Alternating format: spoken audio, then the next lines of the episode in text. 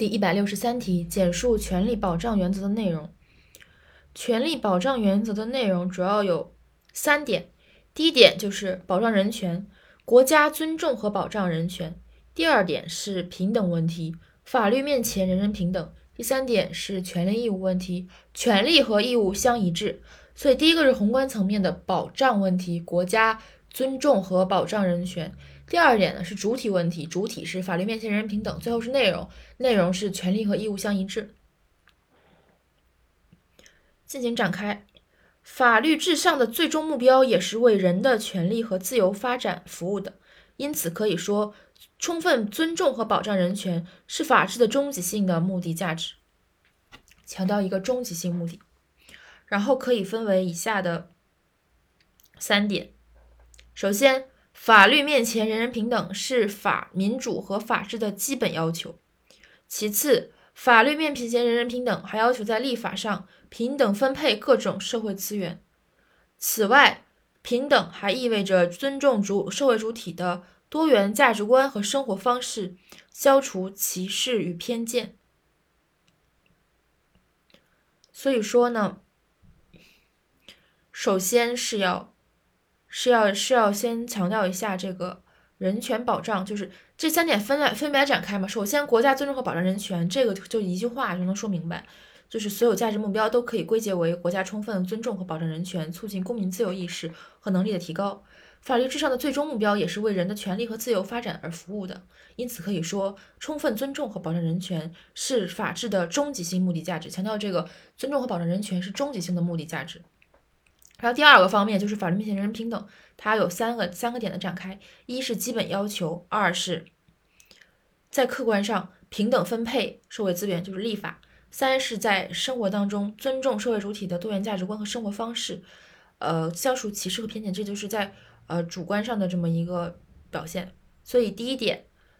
法律面前人人平等的第一点，法律面前人人平等是民主和法治的基本要求。第二点。法律面前人人平等，还要求在立法上平均分配各种社会资源。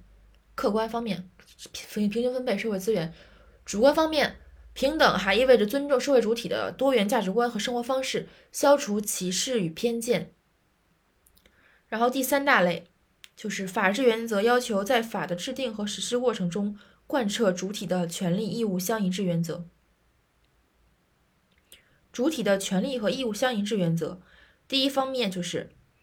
权权利方面，确认和保障主体的自由和权利是法治的根本目的，强调一个根本目的。另一方面，权利和义务又有一致性，没有无权利的义务，也没有无义务的权利，这是平等原则的必然要求，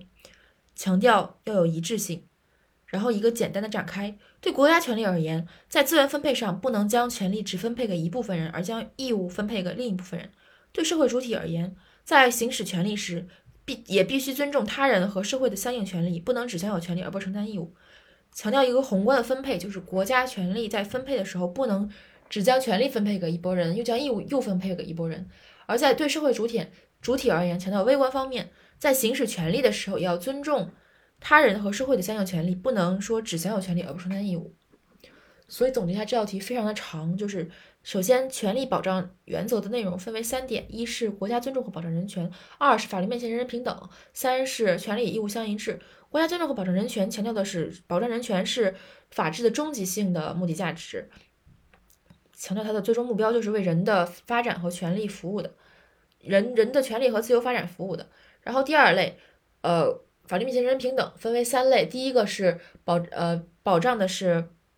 第一个是基本要求，法律面前人人平等是民主和法治的基本要求。第二点呢，就是在客观上，法律面前人人平等要要求在立法上平等的分配各项社社会资源。第三点就是主观要尊重呃各个社会主体的多元价值观和生活方式，然后排除偏见和歧视。最后呢，就是这个权利与义务相一致原则两点展开。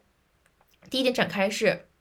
确认和保障主体的权利和自由是法治的根本目的，强调权利本位。然后是权利与义务相一致，没有说无权利的义务，也没有无义务的权利。最后一个，在这个第三大点，就是这个权利与义务相一致当中的一个措施类的一个倡导性的问题，就是对于国家权力而言，你的分配的时候，